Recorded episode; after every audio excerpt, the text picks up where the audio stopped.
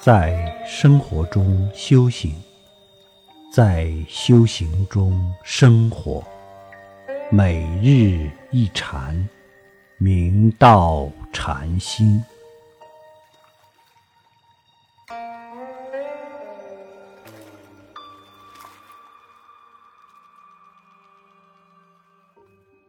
前面分享了延长生命的第一个方案，那么第二个方案是什么？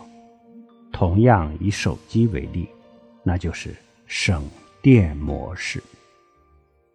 手机在省电模式下，绝大部分软件被屏蔽了，就剩下电话、短信等，最多加个微信，而且成了黑白屏，就把染源斩断了。本来只剩下十分钟的电量，省电模式却可以用十几个小时，延长力度如此之大。我们修行怎么来节省生命？就是要外息助缘，不要有那么多牵挂了，不要再去攀缘了，而要把所有的精力聚焦在修行上。这就相当于电话主要功能是打电话。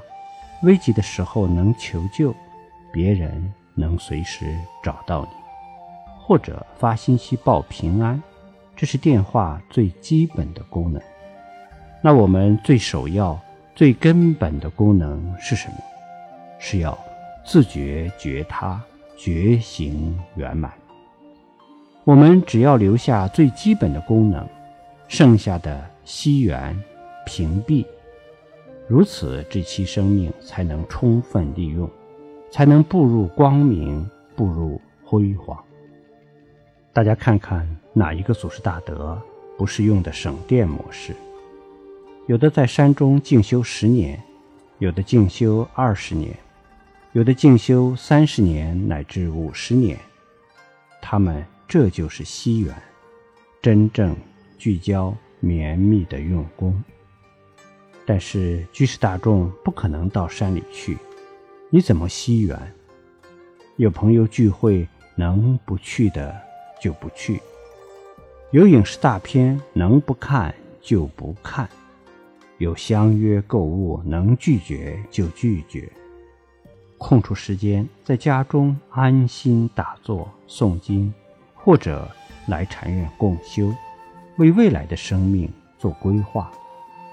不能等到临终的时候才知道恐惧，我们要转恐惧为原动力，让自己真正踏在菩提大道上，不偏离，不懈怠。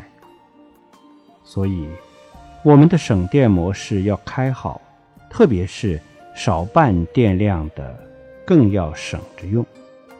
省着用不是贪生怕死，不是为了长寿。是为了创造更多的时间，在这一生圆满成就。希望大家牢记电量之欲带给我们的启示，牢记师父常常提及的临终观，这样我们才不会虚度光阴，蹉跎一生。